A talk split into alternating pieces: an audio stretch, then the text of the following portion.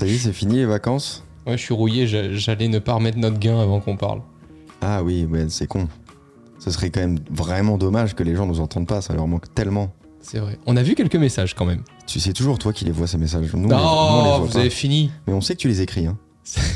Je sais pas combien il y a de comptes, Il y a un Manuel, chatbot. mais on sait très bien qu'il les écrit. Moi, je les ai bloqués tous ces comptes, donc je les vois pas. Ça, Manuel C'est possible. Oui, ça va et vous? Oui.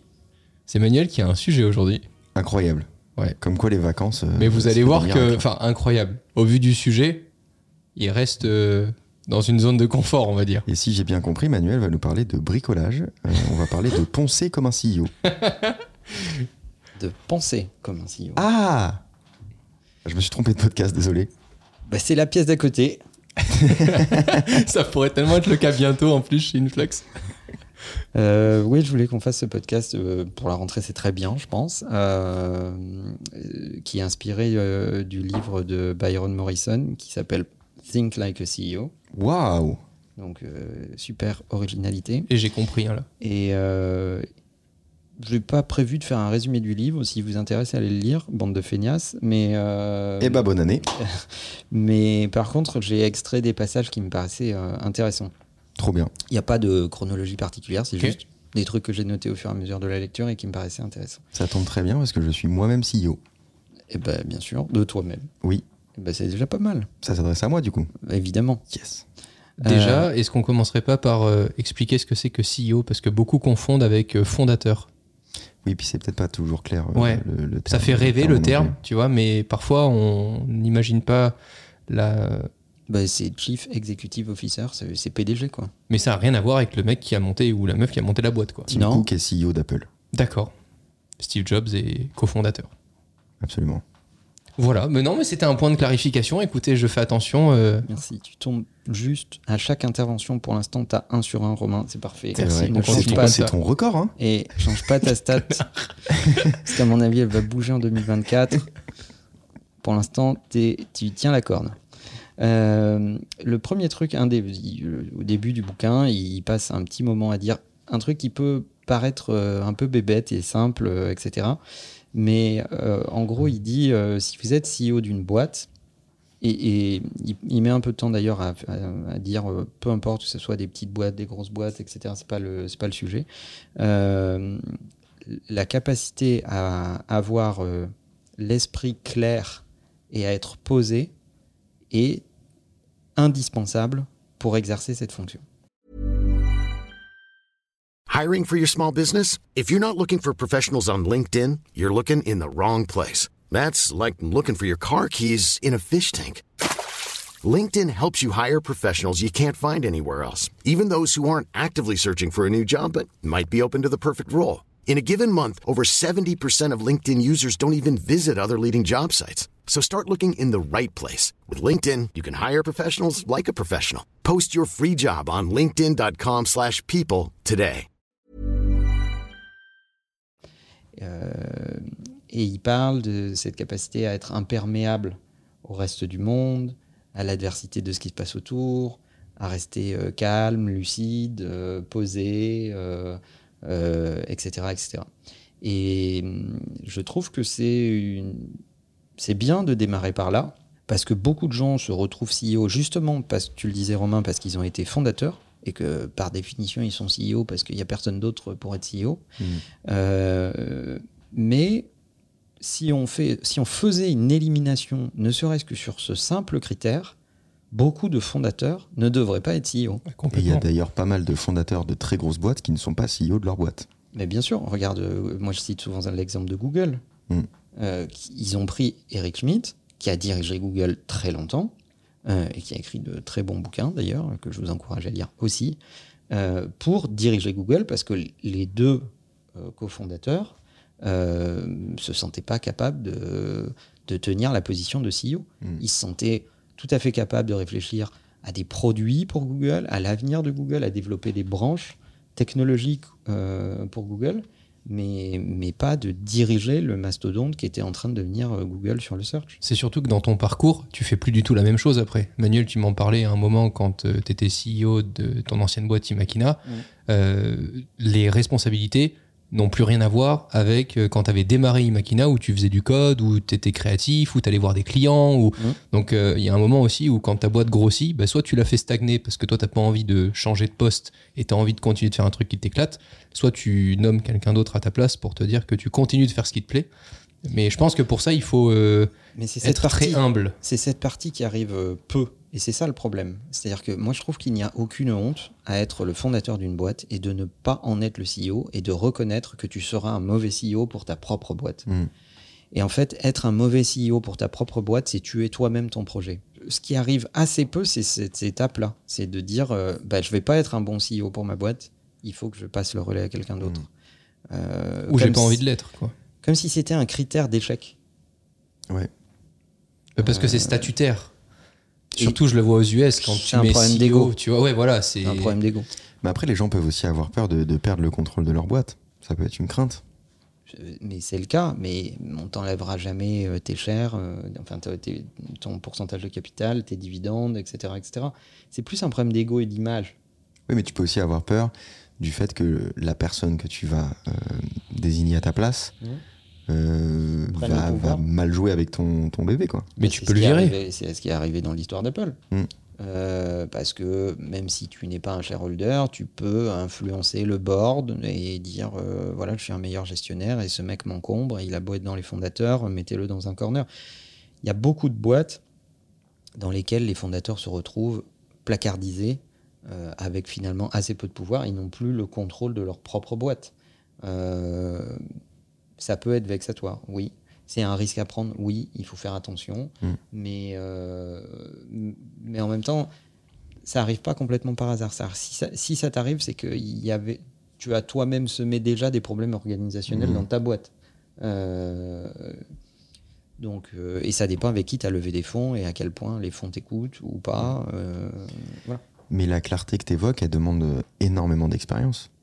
Ben, je, je pense qu'il y a des, il y a aussi une nature de base. C'est-à-dire, il y a Mm. des gens qui sont très émotifs à, l- à- à ce qui se passe autour.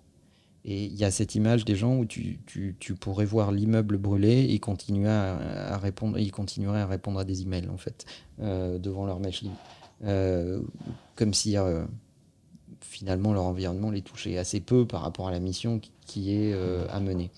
Et je pense que c'est une très bonne façon de se poser la question, de se dire est-ce que je suis fait pour ça ou pas? Si tu es très sensible à l'environnement, à ce qui se passe euh, vraiment autour de toi, tes équipes, machin, etc., etc., ben, a priori, tu vas pas être un très bon CEO. Tu vas être peut-être un très bon manager d'équipe. Tu peux diriger une équipe de R&D pour penser à un nouveau produit, euh, etc. Mais, mais le CEO, il- il regarde loin devant et il veille à ce qu'on aille dans la bonne direction contre vents et marées, en fait. C'est quoi les, les études? Il n'y a pas d'études pour être CEO. Comment un matin tu te Bah, réveilles et tu dis tiens, ça me tombe dessus, je vais être CEO Si, bien sûr, le bac pro CEO. À partir de 16 ans, euh, Il y a- on va dire qu'il y a des cursus qui te préparent plus aux responsabilités que d'autres. mais tu deviens jamais CEO le jour 1. Bah, C'est pas ton premier, c'est- tu fais pas un stage pour être CEO, tu fais pas. par nature, si tu crées ta propre boîte, Oui. par définition, tu es CEO euh, au jour 1. Mais un Tim Cook, par exemple, Oui. ce qui fait qu'il arrive CEO, c'est à la fois le travail qu'il a fait au sein de la société, le relationnel qu'il avait avec euh, les fondateurs. Enfin, c'est, je veux dire, comment tu te prépares, non? C'est comme en politique, t'es- tu deviens pas euh, président Ouais. du jour au lendemain. T'occupes des fonctions politiques et tu gravis les échelons et au bout d'un moment, peut-être, tu seras président. J'ai le sentiment en fait que il n'y a pas un moment où tu te dis tiens je rêve d'être CEO. En fait c'est parce qu'au fur et à mesure du truc tu vois que ça te plaît de plus en plus que de gérer, de porter euh, un projet etc. Et tu le deviens que- un peu malgré toi quoi. Enfin, il y a, y a plein de cas différents les uns des autres, mais je pense que quand tu as du succès dans une zone, si on prend l'exemple de Tim Cook, qui tenait la, vraiment la ligne de production opérationnelle de Apple, qui a dû augmenter ses volumes, faire face à l'arrivée des Apple Store, euh, qui est passé d'une boîte qui fabriquait finalement peu de produits pour une part de marché assez faible, euh, et est devenue une boîte qui a fabriqué beaucoup de produits avec une part de marché colossale, Mm. avec l'arrivée de l'iPhone et des iPods avant, etc. etc. Ben, en fait, ça, si tu ne maîtrises pas euh, euh, ta ligne de fabrication, tes choix de sous-traitance, euh, ton shipment, ta logistique, etc., etc., ça marche pas. Donc en fait, je pense que d'abord, tu as une zone, tu prouves que tu as de la valeur dans cette zone, Mhm. et puis quand tu commences à maîtriser cette zone, rapidement, on va la nature ayant horreur du vide, on va étendre cette zone de responsabilité. J'ai plus en tête l'enchaînement des job descriptions de Tim Cook chez Apple, Mm. mais je suis quasiment sûr qu'il a démarré par une job description et puis qu'elle s'est étendue, et étendue, étendue, étendue, jusqu'à être COO de mémoire, euh, qui était directeur des opérations. Euh, et puis, Jobs l'a désigné comme euh, le successeur parce que je pense aussi que Jobs se disait que Apple allait rentrer dans une phase de gestion plus que dans une phase de création. Mm. Et qu'il fallait un très bon gestionnaire en haut. Ok. De toute façon, je suis pas sûr que tu puisses avoir euh, l'ambition d'être euh, CEO d'une grosse boîte jour 1. En tout cas, je te le souhaite pas. Bah, si tu as zéro expérience et que le board te nomme CEO de cette boîte, sincèrement, faut virer le board. Tu veux pas qu'on teste, Manuel, avec moi? Hmm, Même 24 heures, ça serait trop dangereux. Peut-être une heure. Un jour, C'est vrai? Ouais, un jour où il y a un blackout, c'est-à-dire il n'y a plus Il y a internet plus en France, d'électricité. il n'y a plus d'électricité, Ouais. rien du tout. Je, te- je te donne mon badge, tu vas dans mon bureau et tout, mais il n'y a plus de. Bah, tu, bah, tu sais ce que je ferais Ouais, vas-y. Je fais construire une centrale nucléaire afin qu'on puisse avoir les moyens, même en, en cas de blackout, d'avoir de l'électricité manuelle. Comme ça, tu te parles tout seul. Et là, et là, tu vas me remercier. C'est parfait. Il y a une stat dont on parle euh, assez peu, mais il y a 50, un peu plus de 50% des business qui, euh, qui meurent dans la première année. Et quand tu fais la stat à 10 ans, c'est 96% des business qui meurent. Oh. Donc, je, pense que c'est aussi intéressant, il en parle à un moment dans le bouquin. Euh, ça montre aussi à quel point gérer la première année, déjà, tu te dis j'ai une chance sur deux. C'est ouf. T'as, t'as 50% de morts, c'est beaucoup hein, quand même. hein. Ouais. Et ça, ça, ça concerne quoi Les, les, euh, business physiques? Les business, les, les- les sociétés qui sont créées Je pense que ce que veut dire Léo, c'est est-ce que c'est une personne qui pourrait être euh, auto-entrepreneur, elle est comptée dedans, ou est-ce que c'est uniquement des sociétés qui ont déjà des. C'est ça que tu veux? Bah ouais, parce que du coup, euh, qu'est- qu'est- qu'est-ce qui est, euh, qu'est-ce qu'on définit comme un échec? Une boîte qui ferme, qui arrête son activité. Ah, du, ils l'ont fermé, terminé. Terminé. ok. Ils Caput. arrêtent leur activité. Mais que ça soit par choix, Hmm. ça marche pas Ouais, assez, ça ok. me convient pas, nanana, j'arrête. Ou que ça soit par échec euh, économique ou, ou autre. Bah, je, te, je te donne un exemple. La stat est à peu près la même en France. hein. Ah ouais? Ouais, lui, il est américain, mais la stat est à peu près la même en France sur la première année. J'en ai pas vu beaucoup, mais sur les cinq boîtes où j'étais très proche, il y a que Influx qui a duré plus de trois ans et qui aujourd'hui performe, etc. Les quatre autres, euh, j'avais participé, j'avais été, enfin, mais elles ont, elles sont toutes mortes quoi. Bah, Un coup, il a plus Michel en- quand même. Un coup, il a plus envie, euh, un coup, il y a plus assez de fonds, un coup, il y a des levées de fonds qui se passent mal, Mm. euh, un coup, t'embauches mal. Et finalement, en fait, euh, toute la trésor que t'avais, tu la, tu la claques dans des employés qui sont pas bons parce que t'as mal casté. Enfin, il y a tellement. Enfin, franchement, ça m'a remis euh, à une place où je me suis dit, oh, en fait, c'est vraiment. Enfin, c'est, c'est, c'est un truc de ouf, en fait, de réussir de, de créer une boîte, d'employer des gens. Trouve que c'est important aussi ce que tu disais, Manuel, quand tu disais qu'un entrepreneur, déjà, c'est combien d'emplois tu crées. Enfin, moi, je me considère pas euh, ultra chanceux, enfin, comme Léo, enfin, j'ai pas d'employés, on est enfin, tout seul, même si demain on fait un peu moins de chiffres, etc. C'est quand même pas pareil qu'une boîte qui doit déjà. euh, Vous faites vivre un écosystème autour de vous. Mais Mm. vous n'avez pas des employés au sens du payroll du terme. C'est-à-dire tu Ouais. payes des feuilles de paye, des charges, euh, Mm. etc., etc. Mais vous faites vivre un écosystème autour de vous. C'est c'est quand même important. Ok. Mais c'est pas être CEO. Ouais, ça n'a rien à voir. Moi, je fais essentiellement vivre Amazon. hein. Oui, mais ils te remercient d'ailleurs. Oui. Parce qu'ils Apple. ils viennent tous les jours au bureau. Je sais pas si t'as remarqué. tu peux pas faire une réunion avec Léo sans qu'ils te disent Hé les gars, j'ai une livraison Amazon. Je pense que c'est plusieurs fois dans la journée même. Un autre point dont il parle assez souvent dans le livre, euh, euh, et, et qui je pense mérite d'être stigmatisé, c'est euh, euh, ce que tu ne fais pas est aussi important que ce que tu fais. Oui. Et euh, on a souvent parlé de la capacité à dire non, etc. etc. Et je pense qu'on peut scorer la maturité d'une organisation à ce que f- ne fait pas son CEO. Jobs disait ça aussi. Mais je pense que c'est un conseil qui s'applique dans. Enfin, Bah, je suis d'accord avec lui. D'accord avec Jobs? Peu importe le poste que tu as, enfin Manuel, tu me l'as répété tellement de fois, euh, la meilleure chose que tu aies à faire maintenant, c'est de ne rien faire. Elle me rendait fou cette Oui, mais phrase. ça, c'est parce que tu fais des conneries sinon. Oui, mais en même temps, oui, mais ça veut dire, oui, mais bien je sûr. Le dis, je le dis pas à tout le monde. Mais Mais à toi, je te l'ai dit beaucoup. ce que ça veut dire, c'est que juste parfois le fait de faire des trucs qui sont peut-être trop éloignés de ton objectif principal, ben, ça fait qu'à la fin tu feras moins bien que si tu fais juste moins, mais quelque chose Hmm. de dirigé quoi. Moi, je sais très bien rien faire et c'est ce qui m'a sauvé la vie. Alors, euh, ouais, attention quand même, euh, Léo. Enfin, rien faire pour Léo, c'est pas être devant touche pas à mon poste. hein. Bah non, mais je fais le, le moins de choses possible. C'est important d'expliquer Comme ça. ça, tout ce que je fais. En même temps, j'ai. Les gars, en même temps, si avec 19 vidéos sorties en 2023, ils croient vraiment que je branle rien, faut être con au bout d'un moment. Je vais m'énerver sur les gens, ça continue. hein. Mais il y en a, hein. Arrête de croire qu'ils sont cons. Hein. Il y en a qui pensent que tu travailles pas. Je peux en témoigner. Oui, mais c'est pas grave. Mais t'aimes bien, t'aimes bien leur vendre l'idée. Non, mais en fait, euh, je m'en fous que, que les gens pensent que je travaille beaucoup ou pas du tout. Qu'ils pensent que je travaille pas du tout, c'est pas grave. Du moment qu'ils regardent mes vidéos, je m'en fous. Bah, tu vois, moi on pense que je travaille pas mes vidéos et pourtant j'ai passé les 1000 vidéos sur ma chaîne. Comme quoi ça, ça veut rien dire. Mais ça, ça veut pas dire que j'ai travail. Ça veut dire que Ça t'en veut fais dire que beaucoup. t'en as posté. non, ce que je voulais dire, Ah, c'est que comme je suis assez partisan du moindre effort, je fais peu de choses, mais tout ce que je fais dans la journée a un sens dans ma roadmap.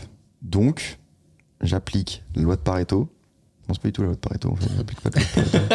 Il aurait pu me sortir n'importe quel nom. t'appliques t'appliques une loi. J'a- J'applique pas du tout la La loi de Roberti. J'a- J'applique la loi de Léo Duff, Oui, qui dit qu'en fait, je, je- je concentre absolument tous mes efforts sur un seul et même objectif. c'est vrai. Ah, on peut dire que tu ne te disperses pas. Ça, c'est vrai. Je me disperse pas. C'est quoi ton objectif Je perce, Manuel. Ouais. Fois 10. On peut dire que tu lis pas en spray. C'est quoi ton objectif C'est faire de bonnes vidéos. C'est tout. C'est un bon objectif. Hein. Bah oui. Il y a un autre truc qui est vachement important euh, dont il parle dans le livre, c'est euh, euh, un peu la mégalomanie qui va derrière le rôle de CEO et aussi euh, ce qu'on attribue au CEO. C'est-à-dire que dans beaucoup d'organisations, c'est rassurant de se dire ah ben, le CEO a forcément la réponse. Alors que en réalité, euh, non. Euh, et je pense que pour être un bon CEO, il faut, il faut bien euh, avoir accepté qu'il y a quand même beaucoup de paramètres de la situation qui ne sont pas sous ton contrôle. La seule chose que tu contrôles, c'est comment tu réponds à ce qui se passe. Ça, tu le contrôles. Mm. Mais dans beaucoup de cas, tu ne maîtriseras pas tous les paramètres d'une situation. Donc si tu es un contrôle fric, si tu as absolument besoin de bien connaître et tous les paramètres, d'aller dans tous les détails, euh, de évaluer une situation à 360 degrés avant de prendre une décision, alors ne sois pas CEO. Ok. C'est- C'est c'est- c'est pas possible. Parce que la quantité de décisions que tu vas avoir à prendre et la vitesse Hmm. à laquelle tu vas devoir les prendre t'empêche d'aller dans tous les détails pour prendre une décision. Donc en fait, tu fais, tu fais aussi un peu de proba euh, aiguisé par, avec ton expérience. T'es obligé de prendre des risques. Et donc tu calcules tes risques. Ok. I'm Sandra, and I'm just the professional your small business was looking for. But you didn't hire me because you didn't use LinkedIn jobs. LinkedIn has professionals you can't find anywhere else, including those who aren't actively looking for a new job but might be open to the perfect role, like me. In a given month, over 70% of LinkedIn users don't visit other leading job sites. So if you're not looking on LinkedIn, you'll miss out on great candidates like Sandra. Start hiring professionals like a professional. Post your free job on linkedin.com/people today. Et je- pense que c'est très important de rappeler ça. C'est-à-dire que euh, on a tendance à bâcher les CEO qui ont raté, euh, notamment des retournements de boîte, euh, etc., etc.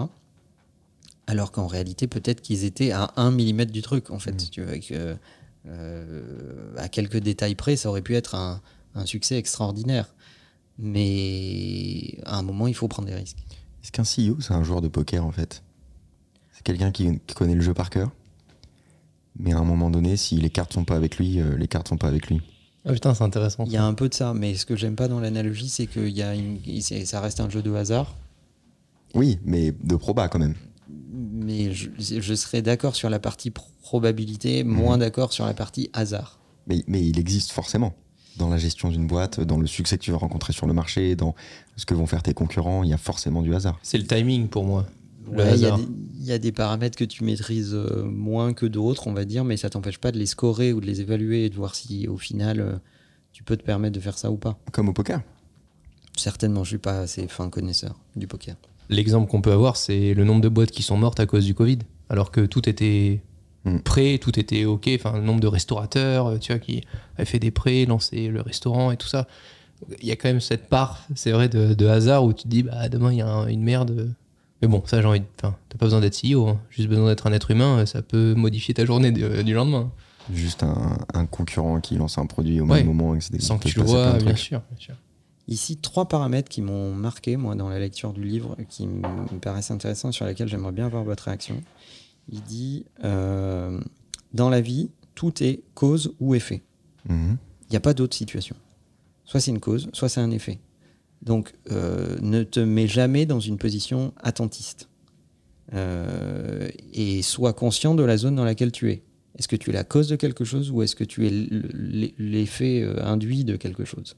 Et sois conscient de où tu es dans la chaîne, en fait. Ça, c'est le premier truc qu'il cite. Je vous donne les trois, comme ça, vous pouvez réagir aux trois. Focus-toi sur les choses que tu aimes. Ça augmentera ta capacité de concentration et de persévérance. Et de bonheur. Euh, Résilience. c'est très important et tu le disais toi-même tout à l'heure, Léo, en parlant de tes vidéos. Ce qui te donne ta capacité de concentration, c'est le fait aussi que tu es en train de travailler sur un sujet que tu as décidé et qui Mm. te passionne. Mm. Si on te demandait de faire une vidéo sur un sujet dont tu n'as absolument rien à foutre, si c'était une commande, Tu saurais pas le faire. ta capacité de concentration, elle serait quasiment proche de zéro. Je, je le ferai pas. Voilà. Et euh, le troisième élément qu'il cite, c'est euh, so- soyez un, ce qu'il appelle un prime mover. Euh, c'est bouger en premier. Euh, ne laissez pas les choses avoir lieu, ce- ce- ce- cette espèce de temps d'observation en te disant on va laisser tout le marché y aller, puis on verra bien ce que ça va donner, etc. Non, on est maintenant dans une économie où ne pas bouger, c'est régresser parce que le rythme du marché est déjà soutenu. Donc si tu laisses les autres bouger, même dans la mauvaise direction, euh, tu, t- tu, tu hypothèques tes, chances d'apprendre des choses. Ce qui s'applique pas euh, à toutes les boîtes, euh, le meilleur contre-exemple, c'est Apple. Vas-y. Apple sont rarement les premiers à bouger. Et souvent, ils aiment bien voir quand même comment la concurrence se casse la gueule pour ensuite bouger à leur tour. Je dirais qu'ils sont rarement les premiers à bouger publiquement. Oui, La réalité, c'est qu'en fait, ils testent autant de choses que les autres, Mhm. etc. Ça ne veut pas dire qu'ils vont réaliser le produit en premier, ouais. Euh, mais ils découvrent pas le truc euh, après les autres. Non, mais ils font pas de mouvement, effectivement. Ils font pas de sortie de produits qui peuvent apprendre énormément de choses euh, Mais en interne, ils bougent. sur le marché. Ils testent des trucs. Tu peux être sûr qu'ils sont en train de tester des tonnes de trucs qui ne donneront jamais lieu à des produits. Mm. Probablement. Et peut-être que ce qu'ils vont apprendre de ces tests-là va, va les conduire à d'autres produits Mm. qu'ils n'auraient pas imaginés au début. Mais euh, le tout, c'est de ne pas être immobile. Et je trouve que ces trois critères, ils sont intéressants. Ok. Moi, j'aime bien le. Enfin, déjà, les trois vont ensemble. Mais soit c'est une cause, soit c'est un effet. Je, je trouve qu'il faut l'un des deux cas. Et c'est pour ça que je fais beaucoup. On a deux stratégies complètement différentes euh, avec Léo, mais moi, j'aime bien euh, parfois surproduire. Mais pour tester plein de trucs, voir des sujets qui. Parce que le fait de faire, ça m'anime pour essayer de d'approfondir ensuite ce que je viens de faire la première fois est mal. En fait, euh, j'ai souvent moi ce truc-là. Donc euh, ça, je après, le fait de bouger en premier et de pas rester, euh, bon, ça, je pense que c'est aussi un état d'esprit. Ce qu'on explique là, il y a quand même des facultés qui sont difficiles à développer. Si c'est pas dans ta nature, il y en a qui ont besoin d'être leadés et il y en a qui sont faits pour être leader. Il y a quand même deux catégories, tu vois. Et c'est ce qui fait que vous ne devriez pas être CEO si, si vous préférez être leadé. Ça, c'est c'est une évidence. Moi, je suis fait pour avoir l'idée. Pas mal. Bien. Il y a une phrase qui cite aussi dans le livre que j'aime beaucoup et qui dit euh, euh, N'ayez pas peur de poser la question face à quelqu'un, face à une situation qui marche pas, Mm. de dire moi en tant que CEO, qu'est-ce que tu attendrais de moi pour résoudre cette situation? Euh, Donc, c'est ce qu'on pourrait appeler de l'humilité, ou poser la question à tes équipes, euh, Mhm. etc. Mais c'est la suite qui est importante. Il dit n'ayez pas peur de ne pas du tout faire ce que les gens vous répondent. Euh, donc, ne prenez pas le fait que poser la question est un engagement de votre part à suivre la réponse. Ouais. Poser la question, c'est une façon de sonder leur esprit. Qu'est-ce qu'ils attendent de moi? Qu'est-ce qu'ils attendent de moi? Qu'est-ce qu'ils attendent de moi? Ça ne veut pas dire que c'est la réponse. Ça ne veut pas dire que c'est ça qu'il faut faire. Si tu es un conformiste, si tu as besoin de faire plaisir aux gens pour te sentir bien, T'es pas un leader. c'est pas bon signe. Mais il y, a- y a un nouveau problème quand tu es CEO, c'est que plus tu as de pouvoir, moins les gens te contredisent. On le voit dans les messages privés de Elon Musk. Du coup, comment pas que, tu à fais mon avis, dans sa vie en général. hein. Il est entouré de gens qui ne le contredisent pas. Oui, mais on le voit que dans ses messages privés, comme je vis pas avec euh, pour l'instant. Ah bon? Non. D'accord. Non, non, mais j'ai envoyé une lettre. il me semblait que c'était fait. Euh, non, pas encore. C'est en cours de procédure. Je suis en, en procédure de, de divorce avec euh, Bill Gates. Mhm. Ah, j'ai une vie. pas facile tous les jours. Tu m'oublies pas après, hein, tu m'as dit que j'étais témoin. Non, Ah non? Non, Plus? Non, non, non. Ok. Non, non, j'ai dit certainement quelqu'un d'autre, mais, euh, mais pas toi. Ah, ok. Je, Je pense- pensais que, en fait. Je pense que j'ai dit Manuel, parce que Manuel adore. Bill Gates. De, de fou. Du coup, comment tu fais pour instaurer ce climat euh, dans lequel tu as du pouvoir? Les gens le savent.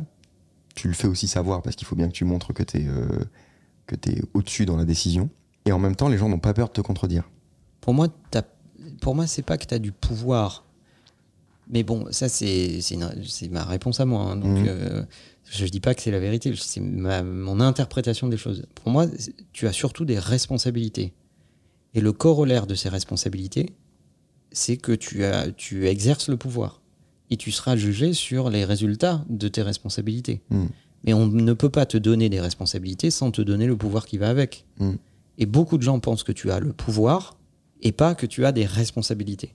La première euh, chose que tu as quand tu as un- un- un- la fonction de CEO, c'est des responsabilités vis-à-vis du board et des shareholders. C'est-à-dire s'il y a des gens, comme il la thune dans cette boîte, qui sont des actionnaires de cette boîte, et tu leur dois des comptes. Mhm. C'est la première de tes responsabilités. La deuxième, c'est ton engagement vis-à-vis de tes clients. Et la troisième, c'est vis-à-vis de tes équipes.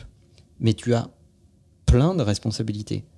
Pour exercer ces responsabilités, il faut que tu aies la liberté de les exercer comme tu l'entends et que tu acceptes d'être jugé sur les résultats.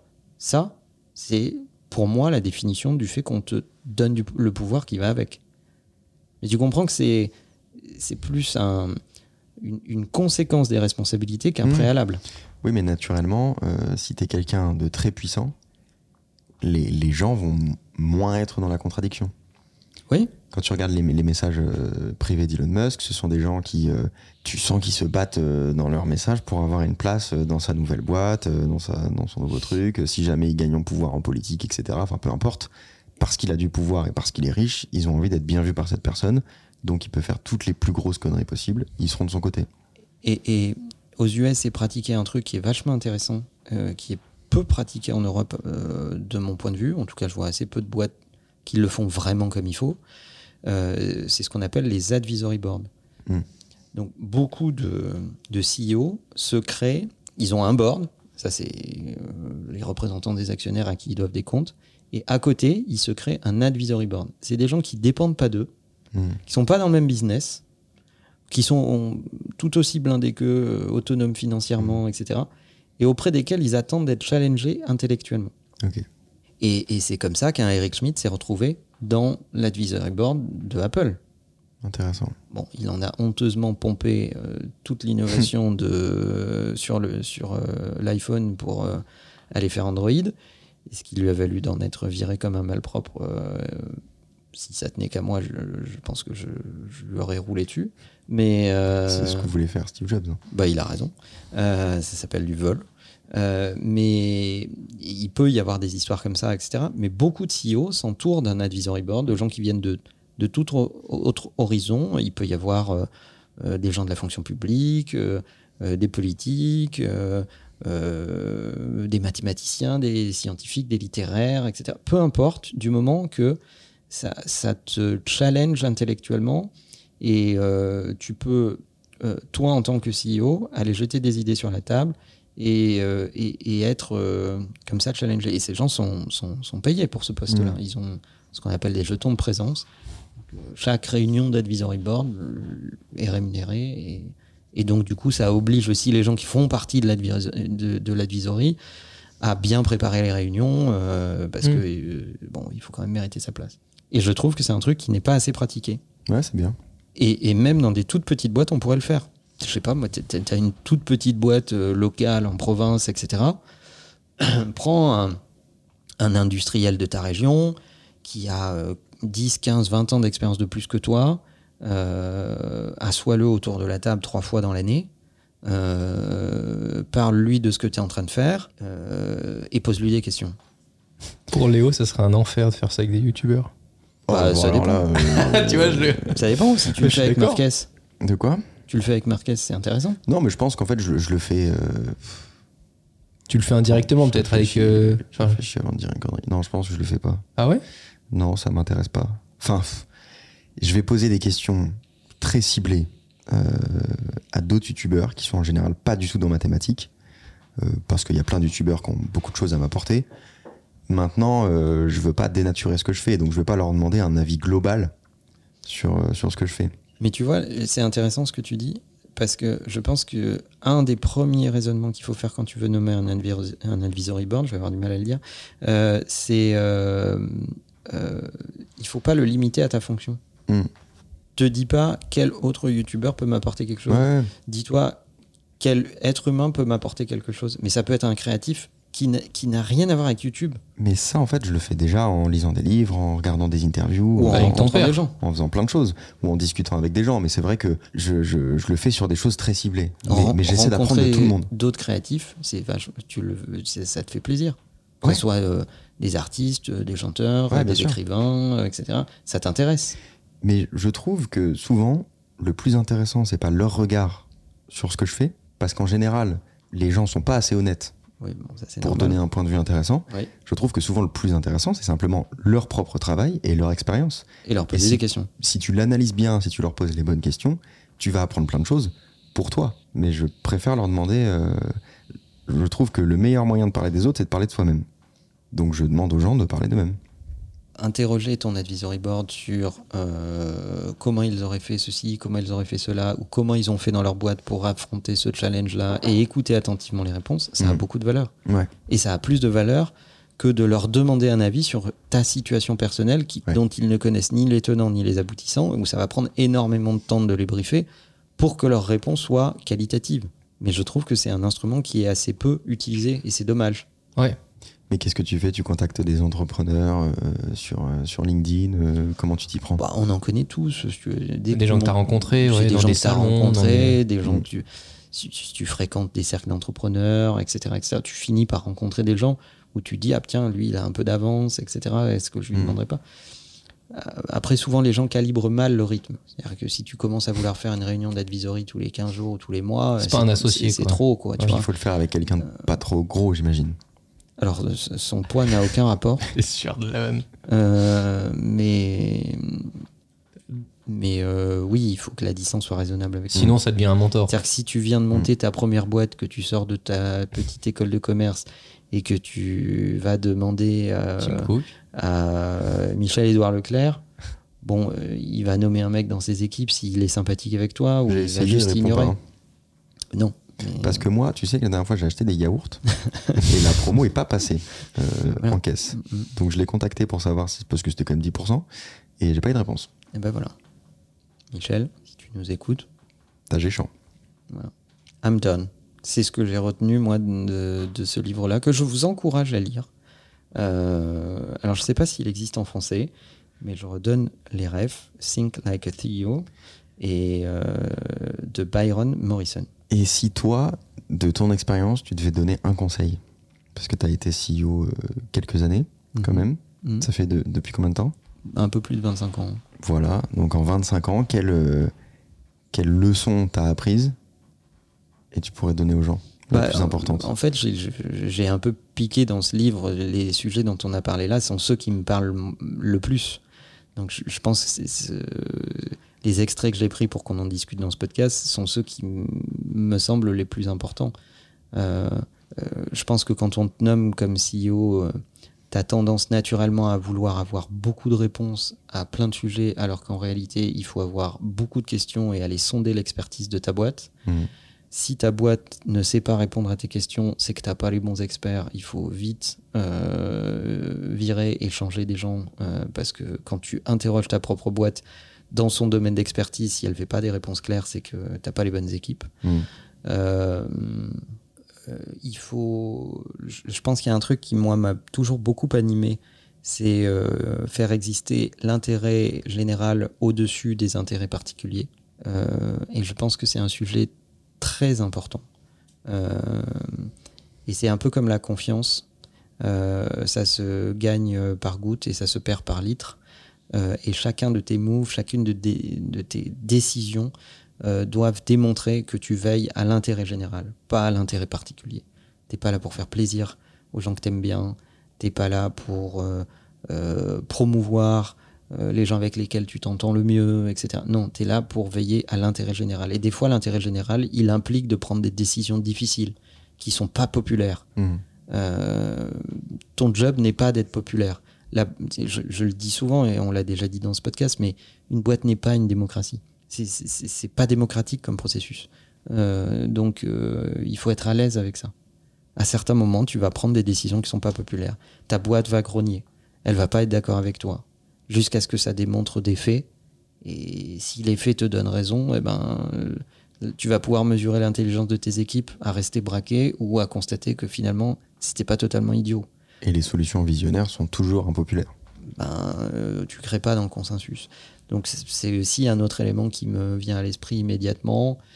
Et puis euh, t'entourer de gens brillants. C'est-à-dire euh, vraiment tous les jours aller au bureau en te disant euh, Putain, j'ai hâte de les retrouver. Mhm. J'ai hâte de retrouver la puissance intellectuelle de ces gens-là. C'est ce que tu te dis, on est au bureau. Alors c'est ce que je me dis avec les équipes Influx, avec euh, les talents, ça dépend, euh, ça dépend des jours.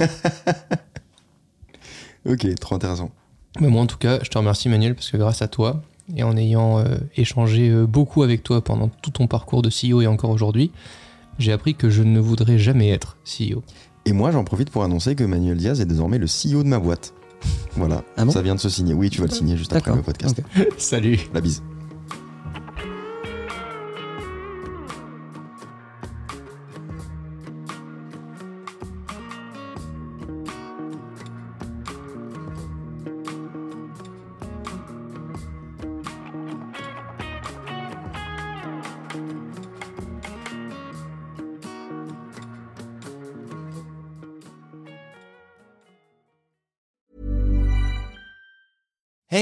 It's Danny Pellegrino from Everything Iconic. Ready to upgrade your style game without blowing your budget? Check out Quince. They've got all the good stuff shirts and polos, activewear, and fine leather goods, all at 50 to 80% less than other high end brands. And the best part? They're all about safe, ethical, and responsible manufacturing. Get that luxury vibe without the luxury price tag. Hit up quince.com slash upgrade for free shipping and 365 day returns on your next order. That's quince.com slash upgrade.